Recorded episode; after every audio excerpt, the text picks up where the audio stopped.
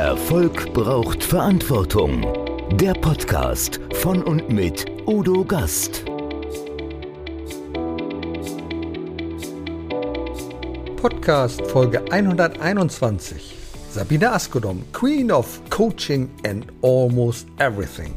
Sabine Askodom ist eine der bekanntesten Management-Trainerinnen im deutschsprachigen Raum. Wer sie einmal live auf der Bühne erlebt hat, ist fasziniert von ihrem tiefen Wissen, ihrer Gelassenheit und zugleich von der Energie, mit der sie ihre Themen präsentiert. Die gelernte Journalistin ist nicht nur eine Meisterin des gesprochenen Wortes. Als fleißige Autorin hat sie mittlerweile 35 Bücher und unzählige Fachartikel verfasst. Für ihr berufliches und ehrenamtliches Engagement erhielt sie 2010 das Bundesverdienstkreuz. In unserer fröhlichen Plauderei erfahren wir, warum Sabine ein Salk ist, was es mit ihrer Lok-Coaching-Methode auf sich hat, wie sie ihren Aberbesen einsetzt, warum die Points of View zu völlig neuen Sichtweisen führen und wie die Madonna-Methode im persönlichen Coaching helfen kann. Und das ist noch längst nicht alles. Erfolg braucht Verantwortung. Noch mehr bedarf es kompetente Begleitung auf dem Weg zum Erfolg. Weise Unternehmer holen sich Rat von denen, die den Weg schon gegangen sind und die Abkürzungen kennen. Die Kontaktadresse von Udo Gast finden Sie direkt in den Show Notes. Liebe Zuschauer, liebe Zuhörer, herzlich willkommen wieder beim Gastredner. Also heute bin ich ja wirklich total geehrt. Ich habe eine Trägerin des Bundesverdienstkreuzes hier neben mir, vor mir oder wie auch immer sitzen. Und ich begrüße ganz herzlich die liebe Sabine Askodom. Hallo, grüß dich, Udo. Jetzt werden viele sagen, Askodom, Askodom. Ja, Askodom habe ich schon mal gehört. Ja, natürlich hat man den Namen Askodom schon einmal gehört. Sie ist eigentlich Deutschlands bekanntester Coach. Eigentlich Journalistin, muss man sagen hat das gelernt von der Pike auf, ist ein Kind hier aus Niedersachsen, aus Norddeutschland, aus der Nähe von Rinteln und du bist auch ein Salk, weißt du. Ja, du auch. Jetzt werden die Leute sich fragen, was ist ein Salk? Zwei Salks, oh Himmel. Sag mal, was ist das? Ja, ich habe mal in der Schweiz bei einem Vortrag erzählt, dass meine beiden Eltern Lehrer waren. Und dahinter kommt ein Mann und sagt zu mir, dann sind Sie ja ein armer Salk. Und ich sage, was ist denn Salk? Und er sagt, ein sehr armes Lehrerkind, wenn beide Eltern Lehrer waren. Und dann sage ich, was ist, wenn ein Elternteil nur Lehrer ist? Dann sagt er, dann sind sie ein Alk. nee, das will man auch nicht sein. Seitdem finde ich das so lustig. Ich bin ein Salk. Also Salks unter sich, oder? Also ich bin kein Lehrerkind, das Ach, nicht. Meine, meine Mutter hat mal Schneiderin gelernt, mein oh. Vater oh. ist Elektromechaniker gewesen. So ein bisschen habe ich was von seinem handwerklichen Geschick übernehmen können. Das ist ganz, ganz wichtig, dass man das kann. Apropos, ja, apropos Schneiderin, meine ja. 19-jährige Enkeltochter Mary hat gerade ihre Gesellenprüfung zur Maßschneiderin geschafft. Und da kann ich eigentlich nur sagen, herzlichen Glückwunsch, weil das ist zukunftsorientiert. Yes. Ich, ganz ehrlich, werden. wir sprechen die ganze Zeit über Nachwuchsmangel mhm. und ähnlich. Gerade gestern höre ich einen Beitrag über Dachdecker, da will keiner mehr drauf. Keiner sagt, oh nö, das ist mir alles zu mühselig. Die wollen alle nur noch sitzen, studieren und vor dem Bildschirm sitzen. Also ich finde das doch viel besser, wenn du etwas handwerklich fertigen kannst, wenn du mit Menschen umgehen kannst und nicht nur vor dem Bildschirm sitzt. Ja, also ich meine, ich komme ja aus zwei Handwerkerfamilien, also aus Echt? vor den Lehrern gab es ganz viele Schreiner in beiden Familien. Genau, und deswegen bin ich A, ein Dorfkind, B, so okay. ein, ein Schreiner-Enkelkind. Ja. Und ich denke auch, das schadet dem Kopf nichts, weil du denkst anders, du bist näher dran an Dingen, behaupte ich jetzt einfach mal, weil das alles praktischer wird. Und das ist das, was ja auch ein Teil meines Erfolgs ausmacht, dass ich ja. einfach so praktisch denke. Aber du bist ja ein Schreinerkind, du bist ein Schreiberkind, weil du bist mal Journalistin gewesen. Ja, ganz lange Jahre. Du warst bei der Taz, du hast nee. Tageszeitung. Tageszeitung, nein, TZ. Tageszeitung, TZ. Siehst du, ein Buch. Ich wäre gerne bei der Taz gewesen, aber die gab es damals noch nicht. Ach, die gab es damals noch nicht. Aber wenn du hättest sie gegründet, ne? Ja, ich bin, ich bin Genossin. Ah, ja, okay, sagen. super. Redakteurin der Elternzeitschrift und Ressortleiterin bei Karriere Cosmopolitan. Und wir werden vielleicht später darauf zurückkommen. Du hast die unglaublich, die unglaubliche Anzahl von 35 Büchern geschrieben. Und das völlig ohne Schreibcoaching, ohne Ghostwriter und ähnliches. Es ist unglaublich, Sabine. Aber darauf werden wir später kommen. 1999 hast du Askodom live gegründet, Training, Coaching, Persönlichkeitsentwicklung. Und das ist auch schon immer dein Steckenpferd gewesen. Mhm. Deswegen die Frage, du hast ja gecoacht, als andere das auch nicht mehr schreiben konnten. Ja, richtig. Wie bist du dazu gekommen? Und vielleicht unsere Zuhörer mit, was macht man da beim Coaching? Also es war wirklich Praxis, Praxis, Praxis, wie mein Mann mhm. immer gesagt hat. Ja. Ich habe vor, ja genau, 30 Jahren mein erstes Buch geschrieben und das hieß Balancing, Beruf und Privatleben im Gleichgewicht. Okay. Also es ist ein immerwährendes Thema. Mhm. Und ich glaube, zwei Monate später bekam ich schon zwei Anfragen. Die erste war, könnten Sie einen Vortrag darüber halten? Und da ich in solchen Sachen mutig bin, obwohl ich sonst ein absoluter Schisser bin, habe ich gesagt, klar, und dann habe ich zugesagt, dann habe ich einen Vertrag gekriegt, dachte ich, scheiße, jetzt muss ich einen Vortrag schreiben. Ja, ja, also, ja, aber es hat gut geklappt. Die genau. zweite war, mhm. Anfrage war, können Sie dazu ein Seminar machen? Okay. dann habe ich gedacht, klar kann ich ein Seminar machen. Zugesagt, Vertrag. Und so fing es an, dann habe ich Seminare gegeben zu dem Thema Work-Life-Balance. Und dann wurden im Seminar, wurde ich immer wieder gefragt, machen Sie auch Einzelgespräche? Und ich dachte, warum soll ich keine Einzelgespräche machen? Klar mache ich Einzelgespräche. Und habe Einzelgespräche verabredet und dann war ich in Berlin auf einem Psychologenkongress beruflich. Und dann habe ich gelernt, dass das Coaching heißt, was ich mache. Ich habe mich verglichen mit dem Menschen, der das uns erzählt hat, vorgemacht, gedacht, mache ich ganz genauso. Dann gab es zwei Bücher damals über Coaching, also über Führungskräfte-Coaching, höchstes Level. Die habe ich beide, Chichos hieß der eine, das werde ich nie vergessen. Witzig, Aha, oder? Und dann habe ich die gelesen und dann habe ich gedacht, genau, so mache ich es auch, so mache ich es auch. Ah, guter Tipp. Und dann habe ich mich von dem Tag an Coach genannt leider ist der Begriff ja nicht geschützt. Heute sind ja viele auf dem Coaching-Markt unterwegs, Aha. wo ich mich manchmal frage, um Gottes Willen, muss das denn sein, dass der, diejenige das auch noch macht? Obwohl, und das sagst du in deinem Buch, ich habe übrigens dein Buch gehört. Also ich bin auf dem Welches? Weg. Ja, und zwar ja dieses Buch natürlich. So Coaching coach ich. So coach ja. Und zwar, ich war da auf dem Weg zum Stuttgarter Wissensforum und ich wusste, wir werden ja deinen Podcast machen und sagt, ich, und dann habe ich gesehen, ah, es gibt dieses Buch von Sabine und das spricht sie selbst, weil du bist ja auch Hörbuchsprecherin. Mhm. Mit dieser Stimme ist es einfach fesselnd, weißt du, oh. die ganze Zeit, ich, nee, das sage ich mal so, die ganze Zeit habe ich gehört und, oh, wie geht's weiter, wie geht's weiter? Weil du so lebendig erzählst und so praxisnah. Und das ist genau der Punkt, praxisnah, nicht abgehoben, sondern so, wie es halt ist. Und du mhm. offenbarst uns, im Grunde können wir uns auch selber coachen. Ja, Gott sei Dank. Nicht immer, ja. aber bei Lösungsfindung, Alltagslösungsfindung, sage ich jetzt mal, geht es prima. Jeder Mensch kann sich selber coachen, da brauchst du auch keine Ausbildung. Ich bin übrigens nicht traurig, dass Coach nicht geschützt ist. Okay. Weil ich weiß, es gab vor zehn Jahren mal von Psychologen so den Ansatz, die wollten sich das gerne schützen lassen. Ach. Dass man sich nicht Coach nennen darf, wenn man nicht ein Psychologiestudium oder eine Therapeutenausbildung hat. Und das wäre das Letzte, was wir brauchen. Und ich habe ja auch nie eine Coach-Ausbildung gehabt, deswegen wettere ich auch nicht gegen Menschen, die sich einfach Coach nennen. Ich glaube, der Markt regelt das. Ich glaube, Coaching wird sowieso total falsch benutzt mhm. die ganze Zeit, weil ich glaube, dass die meisten, die sich Coach nennen, Berater sind weil die gar nicht wissen, dass man im Coaching nicht berät, genau. sondern einfach eine gute Fragetechnik braucht. Und ich bin froh, dass es nicht geschützt war, sonst wäre ich nie Coach geworden. Und jetzt ist ja das Witzige, dass ich ja seit 13 Jahren selbst eine Coaching-Ausbildung anbiete. Und ich sehe jetzt, dass es natürlich hilft, wenn man eine Ausbildung hat. Hallo, kann ja nicht jeder so ein Naturtalent sein wie ich, gell? Nein, nee, ich, war, ich, bin ja gar kein Naturtalent. Durch den Journalismus bin ich ein guter Coach geworden. Ja, weil du dort die Fragetechnik. Ja, weil du weißt, nachfragen. wo ich denn hinein? Ja, nachfragen, nachfragen, glaube ich nicht. Nachfragen, ja, da ist doch noch was. Nachfragen, das habe ich da gelernt. Also das finde ich auch spannend. Was mir auch manchmal ein bisschen hilft in meinem Coachings ist, ich habe die therapeutische Ausbildung, insofern Heilpraktiker Psychotherapie. Und gerade im Führungskräfte-Coaching ist das manchmal gut du hast narzisstische Persönlichkeiten, mhm. du hast ganz viele, wo so schon Richtung Borderline geht oder was auch immer. Und das ist ganz gut, das zu wissen und dann zu erkennen, wie kann ich jetzt vorgehen. Ich mache das. Weißt du, was ich glaube? Ja? Ich glaube, mir tut es gut, dass ich das alles nicht weiß. Weil ich glaube, dass, und du gehst da sicher verantwortungsvoll mit um, ja, aber ich unbedingt. finde, dass viele Coaches überpsychologisieren. Ja, ja, ja. Da sagt jemand, der keine Ahnung hat, oh, das ist aber Borderline. Ja, weißt ja, du, weil er keine Ausbildung hat. Genau. Deswegen rate ich immer, lasst es einfach weg, wenn ihr nicht eine psychologische Ausbildung habt oder eine therapeutische. Absolut. Weil dass die Leute reden ein Schmarren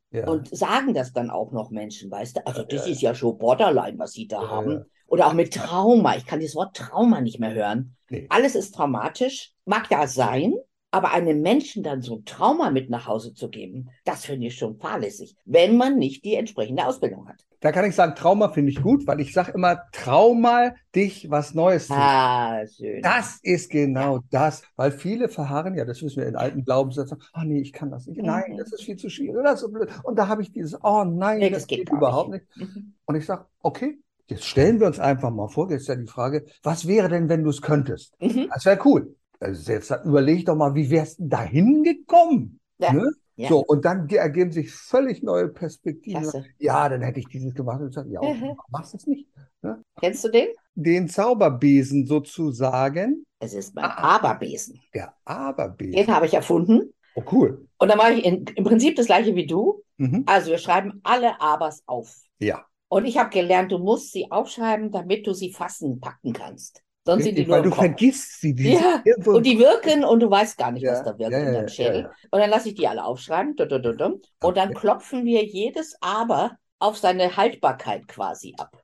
Ich habe festgestellt, die Hälfte, na, drei Viertel der Abers sind nur bei uns im Kopf. Ja. Aber was ist, wenn ich nicht? Aber was, wenn, was sollen die Leute sagen? Aber wenn ich scheitere, bla bla bla. Mhm. Wir klopfen das ab und ist das, kann sie das davon abhalten, das zu tun? Nö, streichen, Häkchen Ja. dran. Ja. Und dann gibt es immer ein, zwei Aber, die haben eine Berechtigung. Also Mhm. wenn ich in Australien eine Würstelbude aufmachen will, Ja. sollte ich möglichst Englisch sprechen. Das ist eine gute Voraussetzung. Ist übrigens mein Lieblingsland Australien. Ich war zweimal da. Mein Vater, mein Ah. Vater hat sieben, nee, fünf Jahre dort gelebt. Ah. Allerdings von 1952 bis 57. Jetzt Wow. stell dir mal vor, kurz nach dem Krieg, was der sich dort anhören musste, weil er. Deutscher war. Dennoch hat er gesagt, und ich benutze dieses Wort dennoch Mhm. oder und und nicht Mhm. aber. Und dennoch wurde er so freundlich empfangen und es war total cool. Und schade, dass er nicht da geblieben ist, sondern Ja. in Australien. Na, aber ist egal. War deine Mutter mit? Leider nicht. Das Ja, war Gott das sei Dank Problem. ist er nicht da geblieben. Das war das Problem. geboren. Das war das Problem, weil er kam wieder zurück. Wir kommen ja aus Berlin. Da bin ich geboren. Berlin-Bukow, Berlin-West. Und dann hat er meine Mutter kennengelernt und meine Mutter hatte diese Traute nicht. Die wollte da nicht hin. Deswegen sind wir hier gelandet. Weil die hatte immer diese Abers. Ja, aber Mhm. was ist dann? Mhm. Und aber ich kann noch kein Englisch. Ich mache doch dieses nicht und jenes. Naja, gut. Genau, und bei meinem Aberbesen, der sagt dann, was musst du tun, damit du es kannst. Also Englisch lernen zum Beispiel. Und dann ist es kein Aber mehr, sondern wie du sagst, ein Dennoch oder ein Trotzdem. Und ein Und. Manchmal Oder ein ist es Und, ein wunderbares Ein Und. Und ich werde Und es gerade lernen. deshalb. Ja. Ja, das ist spannend. Du hast ja auch ganz besondere Coaching-Methoden, zum Beispiel Points of View. Mhm. Und, Yes. ja, erzähl mal, erzähl mal, Points of View. Points of View arbeitet mit Karten, Ja. mit Bildkarten. Weil die Gründer, zwei Israelis, haben festgestellt, wenn jemand ein Bild sieht, Mhm. kommt sofort ein emotionaler Schub, ein Impuls Ja, und der Mensch ja, kann sofort ja, über irgendwas ja. reden. Ja. Ich zeige dir mal eines meiner Bilder. Also das ist aus, einer, aus einem Kartenspiel, das nennt Mhm. sich Faces. Das sind lauter Gesichter. ja, ja, gut. Und du, zum Beispiel, ziehst du zufällig ein Gesicht und dann würde ich dich fragen, was kannst du von diesen Menschen lernen? Da lerne ich von dem, der es überlegt, der hat einen klaren Blick, fokussiert und sagt, "Hm, bevor ich da irgendetwas mache, denke ich erstmal nach. Ist das nicht hübsch? Du hast sofort eine Idee Ja, und sofort. du sagst dir selber was damit. Ja, genau. Ah, ich sollte manchmal halt ein bisschen mehr fokussieren, darauf achten. So, ein anderes dieser Spiele, die nennt sich Spiele, das sind Karten mit was drauf. Also zum Beispiel. Werten, ja, klar. Und dann beschreibst du dieses Bild Mhm. und die Menschen sind sofort im Reden. Ah, Zentimetermaß, messen. Oh ja, mein Vater hat auch immer. Und das Schöne ist, sie reden immer über sich selbst, beziehungsweise über ja. Beziehungen. Du brauchst Und deswegen arbeite, arbeite ich gerne damit und mein Sohn ist Ja. der Experte dafür. Der ist irgendwie Head of irgendwas Europa oder, oder Mitteleuropa. Mhm. Und das ist ein Beschleuniger. Und vielleicht hast du das in meinem Buch auch gesehen. Ich liebe Redenbeschleuniger. Natürlich kannst du auch zwei Stunden reden und kommst dann auf den Mhm. Punkt. Ja, Mit ja. diesen Tools, mit denen ich arbeite, beschleunigst du das. Das Ja, dauert Minuten statt Stunden. Ja, ja, Mhm. ja, ganz genau. Aha, das stimmt. Du hast auch eine andere Methode, das ist die berühmte Madonna-Methode. Ah, ja. Du, die habe ich vorgestern wieder gemacht. Echt? Ich habe die lange Madonna nicht mehr ist cool. gemacht. So, jetzt werden sich viele fragen, Madonna kenne ich, kenne ich bekannte, aber schlechte Sängerin. Ne? Also, okay. Ist keine schlechte Sängerin. Nein, nein, natürlich. Nur wenn sie live Umstrittene. performt. Ja, umstritten. Wenn sie live performt, mhm. ist es manchmal ein bisschen schwierig, aber ja, ja. eine gute, also, die hat auch ihre die hat eine tolle Swingplatte rausgegeben. Ich liebe ja Swing. Madonna hat eine Swingplatte? Ja, die ist schon ganz alt. Die ist so mindestens 10, 15 Jahre alt. Sie ist so cool. Ich ja. schicke dir den Link, wenn dich das interessiert. Gerne, total gerne. Ja, also Madonna-Methode. Ähm, wie alle meine Methoden entstehen die im Coaching. Also ich sitze nicht zu Hause und denke, oh, ich bräuchte jetzt mal eine neue Methode, sondern mir fällt impulsiv etwas ein und deswegen liebe ich impulsiv sein. Und ich habe diese Frau vor fast 30 Jahren, die sich überhaupt nicht gut fand, die nichts Gutes an sich finden konnte. Die habe ich aus dem Impuls heraus gefragt, aber gibt es irgendjemanden, den Sie gut finden? Also gibt es irgendwie einen Promi oder sowas? Mhm. Oder sagt sie sofort Madonna? Also es war vor oder 25 Jahren, da war die auf dem Höhepunkt ihrer Karriere. Und dann frage ich sie, was finden Sie denn gut an der? Mhm. Und ich schreibe mit sieht klasse aus. Mhm. Und der Lieblingssatz, den ich mitgeschrieben habe, hieß, die scheißt sie nix. Und das heißt hier in Bayern, ja, macht, was sie will. Genau. Ja. So. Und dann habe ich gesagt, sie soll das mal in der Ich-Form sagen, was da steht. Okay. Einfach so als Spiel. Ich habe gesagt, gucken wir mal. Und dann liest sie das in der Ich-Form und die Tränen fließen. Und ich sage, wie viel Prozent davon trifft auf sie zu? Und sie sagt, fast alles. Und ich sage, was mhm. nicht? Sie scheiße, nix, das kann ich noch nicht. Und dann wussten wir, was sie lernen sollte, wollte. Und ich liebe diese Tools, weil die machen so Klick, weißt du? Der Mensch hat sofort ein Bild im Kopf, der hat sofort eine Idee. Wir müssen nicht drei Stunden drumherum reden, uns warm reden. Und deswegen heißt ja meine Methode lösungsorientiertes Kurzcoaching. Und auf das Log wäre ich genau jetzt gekommen. Ich finde super, eine Journalistin nimmt die Frage vorweg. Genau, ganz klar. Weil viele hier glauben ja, ach, Coaching, das dauert so lange, da bin ich doch Jahre unterwegs. Blödsinn. Nein. Das geht sehr schnell. Erzähl und das wird nämlich von der Lock-Methode. Ja, das wird nämlich verwechselt mit Therapie. Das ist genau ja. der Punkt. Deswegen bin ich so froh, dass das Coaching aus mhm. der therapeutischen Ecke ein bisschen raus ist. Ja. Weil es geht nicht darum, 20 Stunden über irgendwas zu reden im Coaching. Natürlich gibt es vielleicht Lebensfragen, wo mhm. es sein könnte. Aber die meisten Menschen, die zu mir kommen, haben ein Anliegen, eine Frage, sind in einer Situation, wo sie eine Lösung brauchen. Zum Beispiel Führungskraft ist im Coaching und hat ein schlechtes Verhältnis zur Marketingchefin und das schadet ihm. Und dann überlegen wir in kürzester Zeit, nämlich höchstens in zwei Stunden, ja.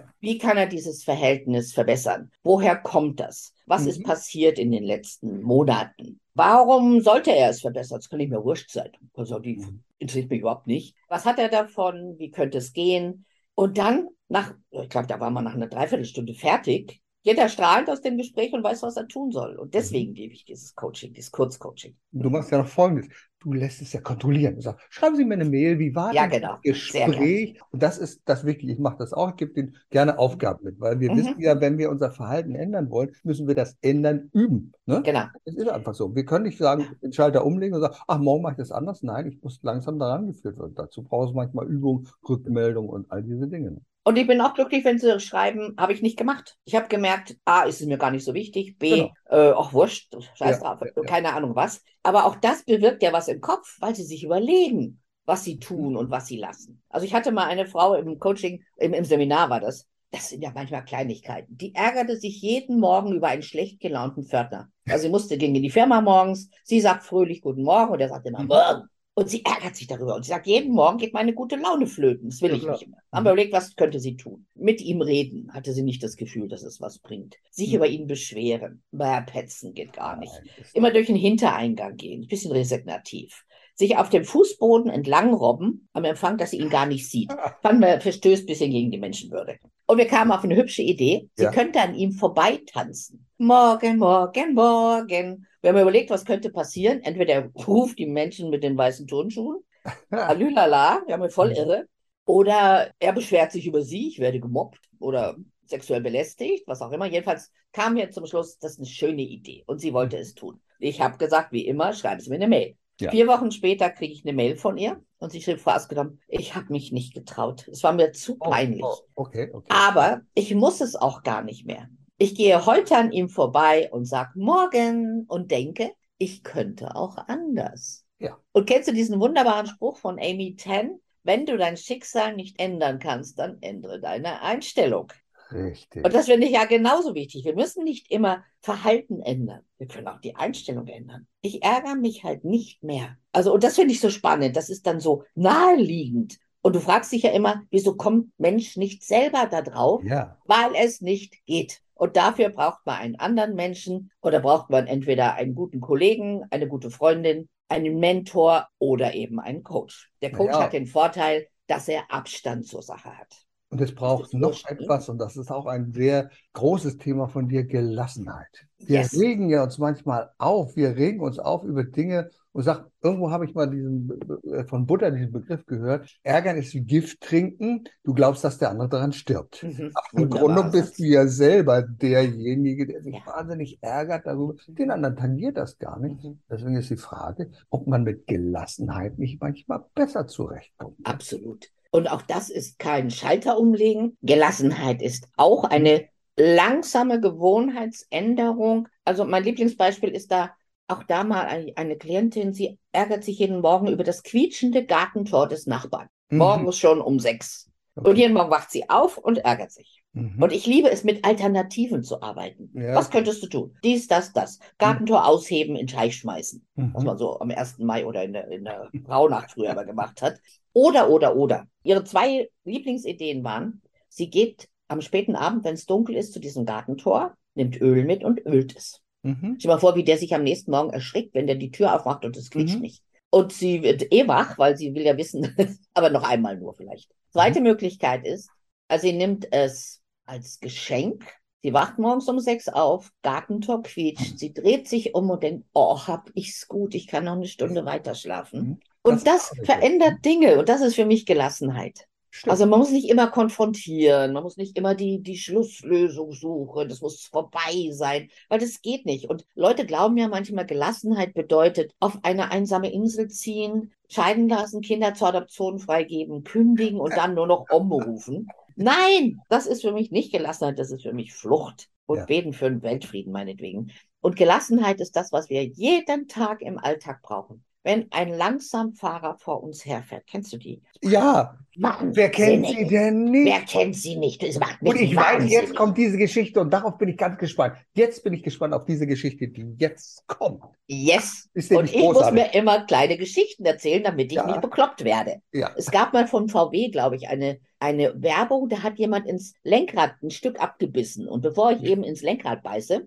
erzähle ich mir Geschichten. Und jetzt glaubst, glaube ich, weiß, was, was ich, was du, Natürlich. weißt du, was ich meine, nämlich die Hochzeitstorte. Ja. Ich überlege mir, dass dieser Mensch vor mir eine dreistöckige Hochzeitstorte auf dem Beifahrersitz hat. Der fährt zur Hochzeit seiner, seiner Tochter und er muss die heil hinbringen. Und wenn der zu schnell fährt, dann rutscht ihm diese Buttercremetorte in der nächsten Kurve in den Fußraum. Ja. Katastrophe. Und dann denke Mhm. ich, ich will nicht schuld sein an der Katastrophe. Die Hochzeit platzt, die Ehe geht schief. Und dann denke ich mir, fahr du schön langsam, bring du mal deine Torte ans Ziel. Und dann grinse ich mir eins und ich kann es aushalten. Und weißt du, was das Witzige ist? Wenn ich das erzähle, so in Vorträgen zum Beispiel, dann sage ich den Leuten immer gleich dazu, und ich schwöre Ihnen, wenn Sie das nächste Mal hinter einem Langsamfahrer herfahren, wird Ihnen diese Geschichte einfallen, weil die ist jetzt nämlich in Ihrem Kopf. Na klar. Und dann lachen sie alle und freuen sich. Das Eigenartige ist ja wirklich, gerade bei einer Ampel oder ähnliches, da sind die Leute fürchterlich nervös, dass da nicht Ah, wieder los wird. Auf der anderen Seite muss ich sagen, also wenn wir alle auf diese Ampel gucken würden und jedes, also das fünfte bis zehnte Auto, wir würden alle dieses Vertrauen haben, der vor mir fährt los, dann würden wir viel, viel schneller voran. Aber das ist ja egal. Aber worum geht es denn eigentlich? Es geht um Sekunden. Ja. Um Sekunden unserer wertvollen Lebenszeit und die wollen wir nicht versäumen. Auf der anderen Seite verdaddeln wir Stunden vom Fernseher mit irgendwelchen Dingen, die total belangen, die uns gar nicht weiterbringen. Und wir Aha. wollen nicht auf diese Sekunde verzichten. Ja. Es ist der Unterschied oder es ist der Konflikt zwischen Selbstbestimmung und Fremdbestimmung. Ja. Und dies, viele Leute können dieses Fremdbestimmtsein nicht aushalten. Ja, ja, ja, das stimmt. Ah, der zwingt mich jetzt dazu, hier noch eine Sekunde länger zu stehen. Ja, ja. Und da kann man wirklich mit Gelassenheit große Schritte gehen. Ich habe von meinem wunderbaren Mann Siegfried, der war ja Diplompsychologe, eine Weisheit aus der Psychologie gelernt. Und die Ja. heißt, in gewisser Weise ist jeder Mensch wie alle anderen Menschen. Ja. Also wir müssen alle atmen, essen, trinken, schlafen. Mhm. Zweite, in gewisser Weise ist jeder Mensch wie einige andere Menschen. Also manche fahren Motorrad, Ja. manche essen Quark, So, und der dritte Punkt heißt, in gewisser Weise ist jeder Mensch wie kein anderer Mensch. Natürlich. Und das ist für uns natürlich die große Erlaubnis. Und ich sage mal dazu, leider gilt auch der Umkehrschluss. Die Ja. anderen dürfen auch anders sein als wir. Und das ist so schwer zu ertragen. Nur wenn man das weiß, dann kannst du es besser aushalten. Dann kannst du Diversität aushalten. Andersartigkeit, Mhm, Vielfalt. mhm. Und ich glaube, dass uns das Leben um Jahre verlängert, wenn wir das Mhm. hinkriegen. Weil wir nicht jedes Mal diesen Adrenalinstoß kriegen. Bang! Ich hau ihn, ich hau ihn weg. Und oft sind wir ja nicht mit zu uns zufrieden. Wir sagen, also wir müssen uns selbst optimieren, da muss noch mehr gehen, ich muss dieses Oh Gott, ja. Etwas, was du für sehr wichtig erachtest, ist die Selbstakzeptanz. Ja. Ja, ich halte Selbstakzeptanz für wichtiger als Selbstoptimierung. Okay. Äh, Wir sind ja in so einem äh, Optimierungswahn, Ja, ja, ja, dass wir klar, alle nur noch Hummus essen Mhm. und ich weiß nicht, was trinken, Kombucha, Ja, weiß ich ja. was. Das ist für mich schon wieder fremdbestimmt. Ich weiß Ja. gar nicht, warum Menschen das machen, wenn doch Selbstbestimmung so wichtig ist. Unterwerfen sie sich diesen Trends. Mhm. Und ich glaube, dass Selbstakzeptanz uns einen großen Schritt weiterbringt. Mhm. Weil das ist Versöhnung mit uns selbst, Versöhnung mit meinen Fehlern, Versöhnung. Und da habe ich so eine kleine Übung, die wird dir, glaube ich, auch gefallen. Die Mhm. heißt, ich achte und liebe mich, obwohl. Aha. Und dann kannst du alles hinschreiben, was du an dir nicht magst. Also ich bin zum Beispiel nicht so eine super Freundin. Mhm. Also ich hasse so Freundinnen-Telefonate. Ich weiß, das Okay. wirst du nicht kennen. Stundenlang. Und dann war ich in der Stadt und habe ich einen blauen Pullover gesehen, habe ich mir ja, überlegt, ja, ja, ich es langweilt mich zu Tode. Mhm. Und ich liebe und achte mich, obwohl ich nicht so eine tolle Freundin bin. Mhm. Ich liebe und achte mich, obwohl ich weiß, mit 30 Kilo weniger wäre ich gesünder. Vielleicht. Und dieses obwohl ist so eine, das ist die Versöhnung. Kannst du es Ja. vorstellen? Ja, ja, natürlich. Ja, Wir müssen uns nicht optimieren. Wir dürfen sein, wie wir sind. Wir dürfen uns auch ändern, klar. Ja. Mhm. Aber es ist die Versöhnung mit dem eigenen Ich. Und das ist für mich die Grundlage von Gelassenheit. Ich denke, das Wichtigste ist, dass wir uns wohlfühlen in dem, wie wir sind, was wir machen können und so. Ja, meine Güte, ich meine, gerade so auch das Gewicht, das ist ein ganz, ganz, ganz großes Problem bei jungen Mädchen. Ne? Oh Wenn wir über Anorexie sprechen, also über diese Magersucht, da, da haben die Bilder vor Augen, da ist das Idealbild der, des Mädchens, was über den Laufsteg läuft, wo du gar nicht weißt, ist das ein Junge oder ein Mädchen, weil die Formen sind gar nicht so ausgeprägt. Das war- Ja. So, was soll das? Ja, und Also, das wird das natürlich darf in jeden Tag eingeblasen. Mhm. von Frauenzeitschriften, von Mhm. Fernsehsendungen, von allen sozialen Medien, TikTok, Scheißdreck. Ich kann bekloppt werden, wenn ich sowas sehe, wirklich. Weil es Ja. ist verhängnisvoll, was da passiert. Ich weiß ja, dass du auch da schon deine einschneidenden Erfahrungen gemacht hast in diesen sozialen Medien. Man schreibt ja gerne mal was und wenn eine Sabine Askodom etwas schreibt oder ein Udo Gastmann, wird das auf eine andere Waage gelegt. Dann sagt man, um Gottes Willen, was schreibt die da? Und dann hat man manchmal einen Shitstorm. Das hast du auch schon gehabt, ne? ja, Wie gehst du damit um? ähm, ich habe die alle rausgeschmissen.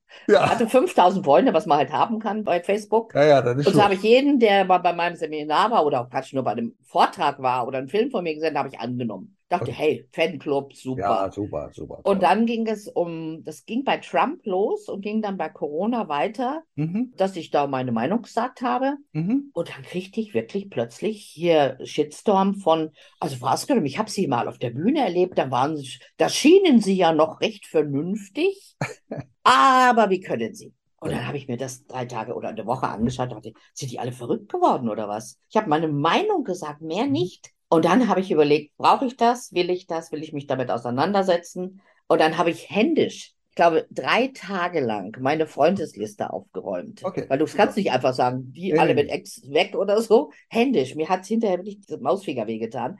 Und dann habe ich alle rausgeschmissen, an die ich mich nicht erinnere. Und ich Ja. erinnere mich nicht an jeden Gast, der auf einer. Veranstaltung war. Und habe nur noch Leute drin gelassen, die ich persönlich kenne und schätze. Mhm. Also viele GSA-Kollegen und Kolleginnen natürlich, Menschen, mit denen ich beruflich zu tun hatte, Mhm. habe. Mhm. Und dann waren es, glaube ich, von 5000 sind übrig geblieben 340. Das sind immer Oh, noch ja, viele. ja, ja, ja, ja, ja. persönlich kennt. 340, das ist schon Und die anderen habe ich einfach gelöscht. Ja. weil ich will mich damit nicht auseinandersetzen. Und ich habe es am Anfang versucht. Am ersten Tag habe ich noch geschrieben, entschuldigen Sie, hm, hm, hm, und das ist meine Meinung und bla. Und dann kam, ah, aber das geht nicht, Dong. Und dann habe ich gemerkt, mit denen kannst du nicht reden, die kannst du auch nicht Ja. missionieren, kannst du nicht überzeugen. und ich will das einfach nicht. Und ich bestimme, mit wem ich sehe. Und deswegen mache ich die meisten Posts. Posts, die ich Posts, da, Posts, ja, ja. früher nannte man das Einträge, genau. Ja. Die meisten. Posts nur für Freunde. Einträge kenne ich nur aus dem Klassenbuch. Da hatte ich Ach, deswegen nicht.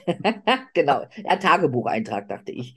Oh, so. Die meisten Posts nur für, für die Freunde und manchmal ist irgendwas Lustiges oder sowas, das poste ich an alle dann, also an alle, die mich abonniert haben und das sind 8000. Das sind von denen sicher einige dabei, aber die können mich jetzt hier nicht mehr fertig machen. Und ich habe gemerkt, dass ich eine kleine, empfindliche Seele habe. Das ich bin nicht so robust, alle. wie ich manchmal scheine. Genau. Und es hat mich so gekränkt. Ja, ja, Und dann habe ich gesagt, muss ich mich kränken lassen? Nee, nee, habe ich nicht. Und das würde ich jemand anderen sagen. ja, ja. Wollen Sie sich jeden Tag kränken lassen? Und meine Antwort war nein. Und damit rigide, zack.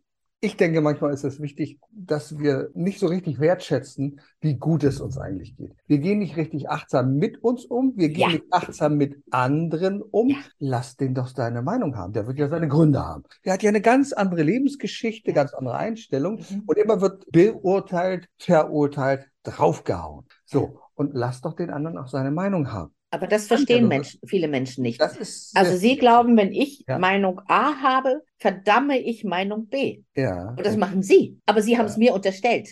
ja, Das ist der Unterschied. genau. Ich habe diese Meinung. Und wenn jemand eine andere Meinung hat, dann sagt er das, dann macht er das, was er will. Und Sie kapieren nicht, dass ich trotzdem meine Meinung äußere. Mhm. Also dieses, dieser Bewertungswahn, in dem wir stecken, ne? Ich gut, du bös. Ich richtig, du falsch. Das hat sich extrem verschärft die letzten Jahre. Und das ist so schade, weil viele Menschen gar nicht mehr miteinander diskutieren können. Du hast schon in deinem ersten Buch darüber geschrieben, von 1983, Hals Maul, sonst kommst nach Dachau. Da Ja. ging es nämlich genau um das, dass Menschen eine andere Kultur, eine andere Meinung haben und man hat den Mund verboten, hat gesagt, so, du kommst nach Dachau. Ja. Viele werden das wissen, was das ist, was wie Mhm. grausam das war unter den Nationalsozialisten. Ja. Da, ich glaube, das war das wichtigste Jahr meines Lebens. Also ich habe viele Okay. wichtige, wichtige Jahre, aber diesem Ja. Jahr, Ja. da kam, bekam ich die Chance, ein Buch zu machen über den Arbeiterwiderstand in Bayern während der Nazizeit. Ein Jahr lang eine ABM-Stelle damals. Ich war arbeitslos als Journalistin, Mhm. hatte ein kleines Kind und bekam ich diese Chance, bezahlt ein Jahr lang dieses Buch zu recherchieren und zu schreiben. Mhm. Und ich sage mal, das war mein Mutjahr. Ah, okay. Da habe ich gelernt, was wirklich Mut bedeutet. Ja. Mut bedeutet nicht, in einer Demokratie seine Meinung zu sagen. Mut Mhm. bedeutet, dass wenn du deine Meinung sagst, dass du ins Konzentrationslager kommst. Ja, Und ich habe so wunderbare Menschen damals kennengelernt, ja, die ja. mich so geprägt haben. Ich glaube, das war wirklich für mein Leben entscheidend dieses Jahr, dass Mhm. ich mich traue, das Maul aufzumachen, wie man in Bayern sagt. Dass ich sage, was ich denke, auch auf der Bühne. Ich sage manchmal Dinge, die sind unangenehm für Leute, die da sitzen. Aber du sagst es mit Humor. Also ich will, Ja, Gott sei dich, Dank. Dich, Ja. dich zu, dich hören zu dürfen auf der Bühne, das ist schon was Tolles. Weil Ja. es ist immer lustig, es ist Leichtigkeit. Und ich weiß von dir, es gibt ja Kollegen von uns, die jedes Wort vorbereiten. Da Oh gibt Gott. es nicht Wenn Aha. und Aber. Und das ist so, du merkst es nicht. Mhm. Weil es wird 50 mal, 80 mal, 100 mal geübt, geprobt, bis alles so sitzt, Ja. wie es sitzt. Und du sagst, du hast mir mal erzählt, naja, manchmal weiß ich zehn Minuten vorher gar nicht so richtig, was ich sagen soll. Ja, also jedenfalls nicht, womit ich anfange. genau. Also deswegen arbeite ich immer noch gerne mit PowerPoint. Ja. Das ja. sind meine Stichworte. Ich habe immer nur Worte auf meinen Ja, ja. Folien. Und die Ja. sind nicht für die anderen, die sind für mich. Ja, ist Weil klar. ich könnte auch vier Stunden am Stück reden. Ich Davon habe bin äh, ich vorgestern, überzeugt. was sagst du? Davon bin ich überzeugt und es wäre immer noch unterhaltsam. Ich hatte vorgestern Vortrag 90 Minuten, das ist ja schon ganz schön lang. Ja, ja, ja. Und dann habe ich halt, bin ich, sehe ich mich in Gefahr, dass ich mich tot sabbel. Also, dass ich bei einem Punkt zu lange bleibe. Deswegen habe ich diese Punkte und ich weiß, oh, jetzt bin ich gerade bei der Hälfte, jetzt müssen wir ein bisschen schneller reden vielleicht. Und ansonsten liebe ich die Spontanität. Ja, Und ich genau. liebe dieses, aber natürlich muss man auch wissen, nach 30 Jahren habe ich halt eine Kiste mit Geschichten hinten im Kopf. Ich muss nur irgendwie Klick machen oder so und dann kommt was. Ja. Also eine meiner Lieblingsgeschichten zurzeit ist die Erinnerung, wie ich am Anfang auf der Bühne stand. Okay. erzähle ich immer am Anfang auf Ja. der Bühne habe ich immer den Bauch eingezogen, weil ich dachte, Ja, dann ja, ja. Jacke aus. Aber Mhm. was passiert, wenn du den Bauch einziehst? Du atmest nur noch bis hier.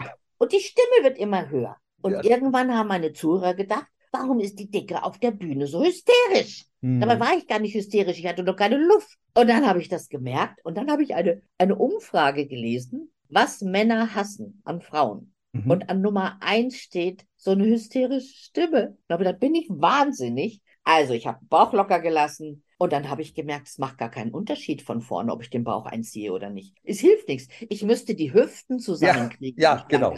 So. Aber das kriegst du mit Atemtechnik nicht das hin. Das wird schwierig. Das ist ganz schwierig. Und seitdem bin ich entspannt. Es hat ja was mit ja. Atem zu tun, mit Lockerlassen. Ja. Ich bin viel entspannter als vorher. Mir fällt immer irgendwas ein. Und ich habe die Mut, und das ist, glaube ich, das, was du angesprochen hast. Wenn mir was einfällt, sage ich es. Ob ich es vorher mhm. eingeplant hatte oder nicht. Und zu 99 Prozent ist es genau richtig. Es ist das, was die Menschen gerade brauchen. Und das finde ich so faszinierend. Und ich finde es ja fantastisch, wie viele Geschichten du auf Lager hast. Also Boah. die berühmteste Geschichte, die du hast, ist die vom grünen Kleid. Die werden wir heute nicht erzählen, Nein. weil die können die Leute selber googeln. Ja. Ne? Dann, genau. aha, Sabine Askedom. YouTube, ich glaube 400-fach. Die ist so fantastisch. So, aber gibt es noch eine Begebenheit, wo du sagst, also die war so lustig, die war so kurios, dass mir passiert ist, die du unbedingt unseren Hörern und Zuschauern weitergeben möchtest? Gibt es da hm. was?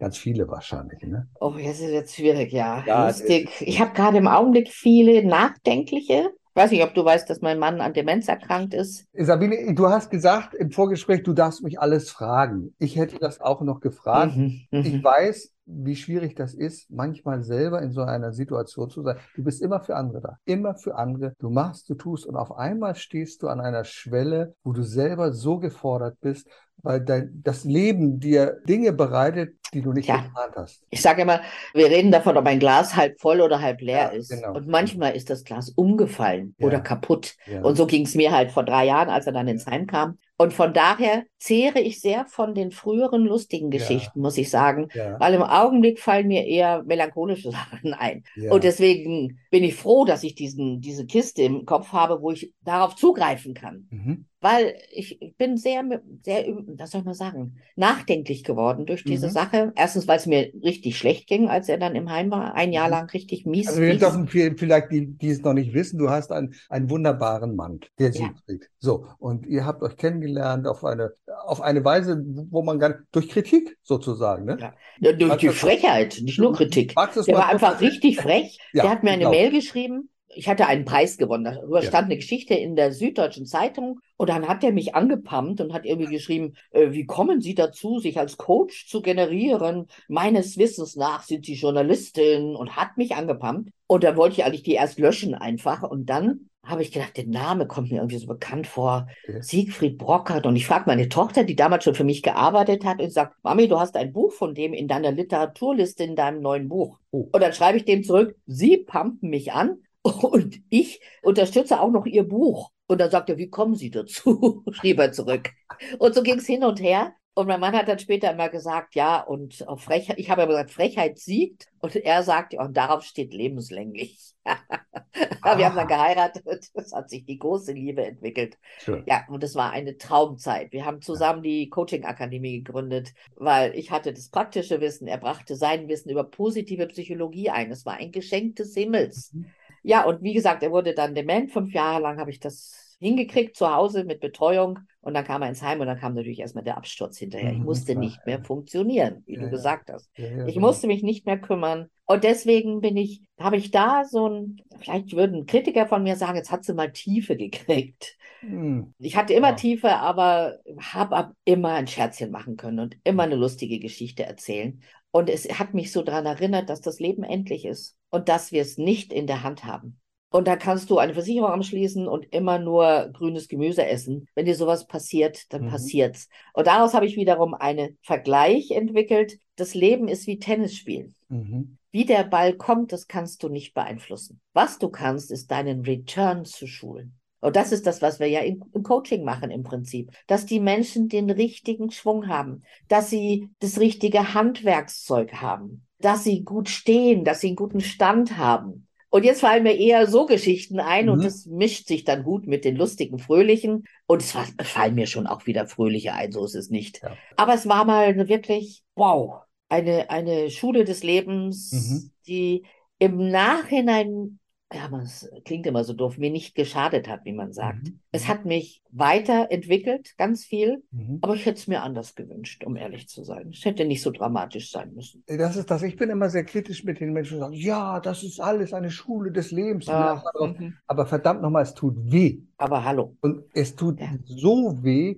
und muss das sein mit diesen Schmerzen? Also man darf dann auch Vielleicht, wirklich kritisch sein und sagen, ja, okay, natürlich hat sich etwas geändert dadurch, aber musste das sein? Ja. Diese Frage darf man durchaus mal stellen. Aber was ich auch das, nicht aber, und was ich da spannend finde, ist, das erste Jahr war Hölle. Also ich ja, hatte, ja, meine Therapeutin hat gesagt, ich hatte das Broken Heart Syndrome. Das mhm. gibt es tatsächlich. Ja, ja, genau. Ja, ich weiß. Und das war so. Mhm. Und dann jetzt die letzt, dieses letzte Jahr oder dieses Jahr ist so mein Aufbaujahr. Ich war im, im Juni auf Kreta und da habe ich mir selbst eine Coaching-Aufgabe gestellt. Oh. Und das finde ich ja so toll, dass man weiß, wie es geht. Ne? Dann kannst du es auch mal für dich selber anwenden. Und in diesen zehn Tagen habe ich mir zur Aufgabe gestellt, dass ich mich versöhne, damit allein zu sein. Ja. Mhm. Und es aushalten kann und es schön finden kann. Und dann habe ich diese zehn Tage allein auf Kreta verbracht und witzigerweise habe ich da so viele Leute kennengelernt wie noch nie im Urlaub. So ist das.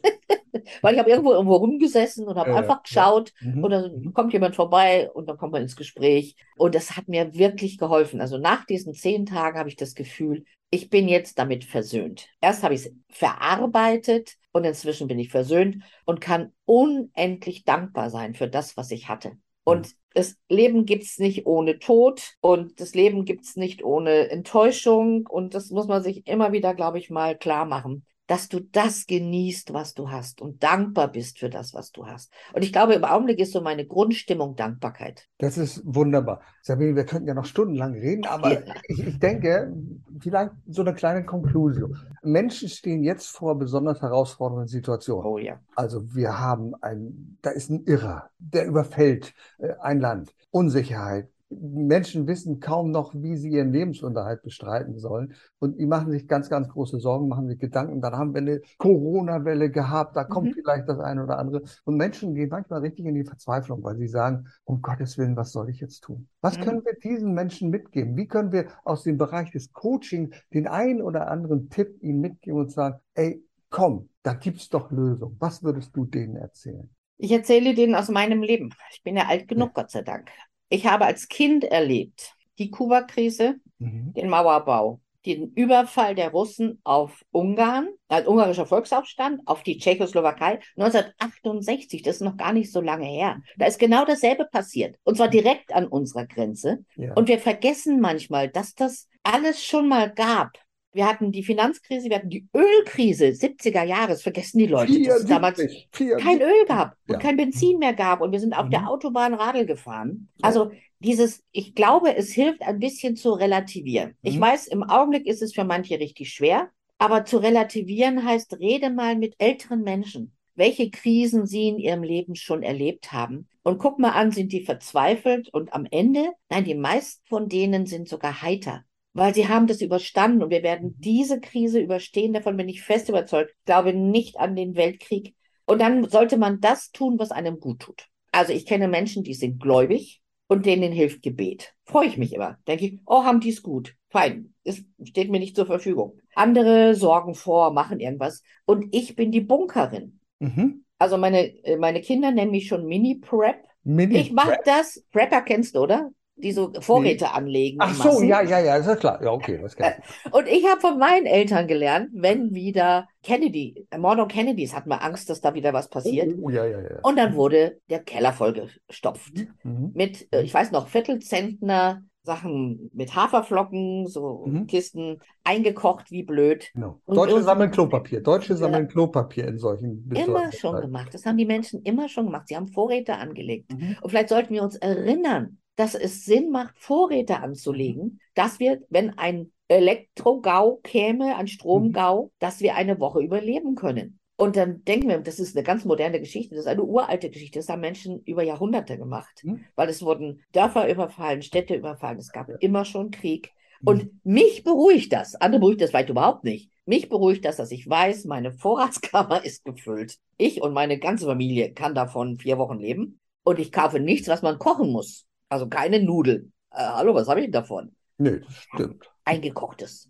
Ja. Und witzigerweise kann mich das sehr beruhigen. Nicht witzigerweise, es ist hm? in der Kindheit gelernt, so ist es. Und ich glaube, man sollte sich mal darauf konzentrieren, was kann mich beruhigen, was könnte mir helfen. Ich weiß nicht, wenn jemand, ich weiß nicht, eine Gemeinschaft gründet mhm. mit anderen. Übrigens, Gemeinschaft ist das Zauberwort, davon bin ich überzeugt. Ja.